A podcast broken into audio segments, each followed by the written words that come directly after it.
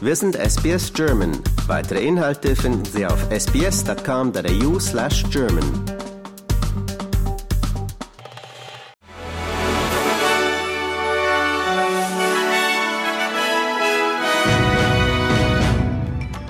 Sie hören den SBS German News Flash an diesem Freitag, den 22. Dezember.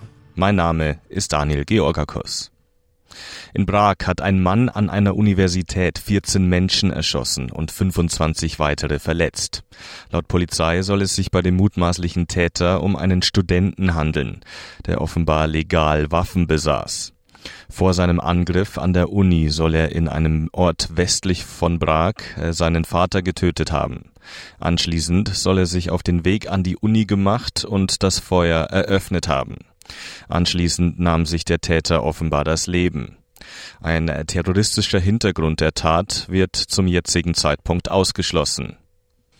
Während die massiven Aufräumarbeiten im Norden Queenslands beginnen, erhalten die von den Rekordüberschwemmungen betroffenen Menschen weitere finanzielle Unterstützung.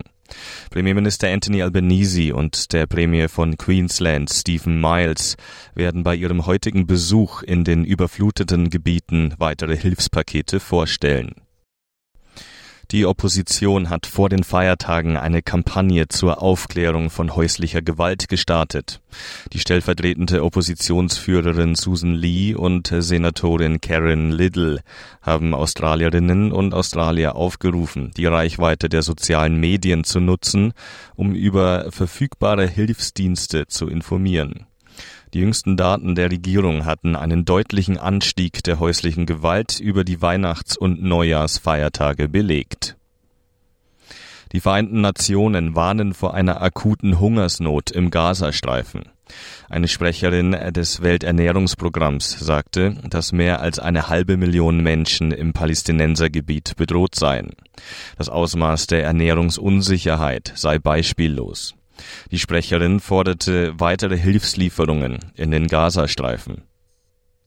Ein Mann, der während der Covid-19-Pandemie Dutzende von betrügerischen Jobkeeper-Anträgen gestellt hatte, wurde zu einer Haftstrafe verurteilt. Er hatte versucht, Zahlungen in der Höhe von 500.000 Dollar unrechtmäßig zu erhalten.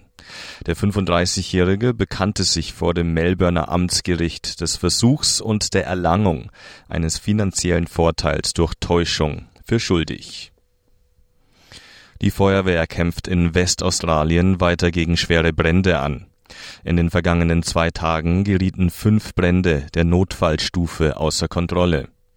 Mehrere Häuser wurden bereits zerstört. Die Flammen drangen durch Buschland, ländliche Anwesen und den Vorort Parkerville im Osten Perths vor.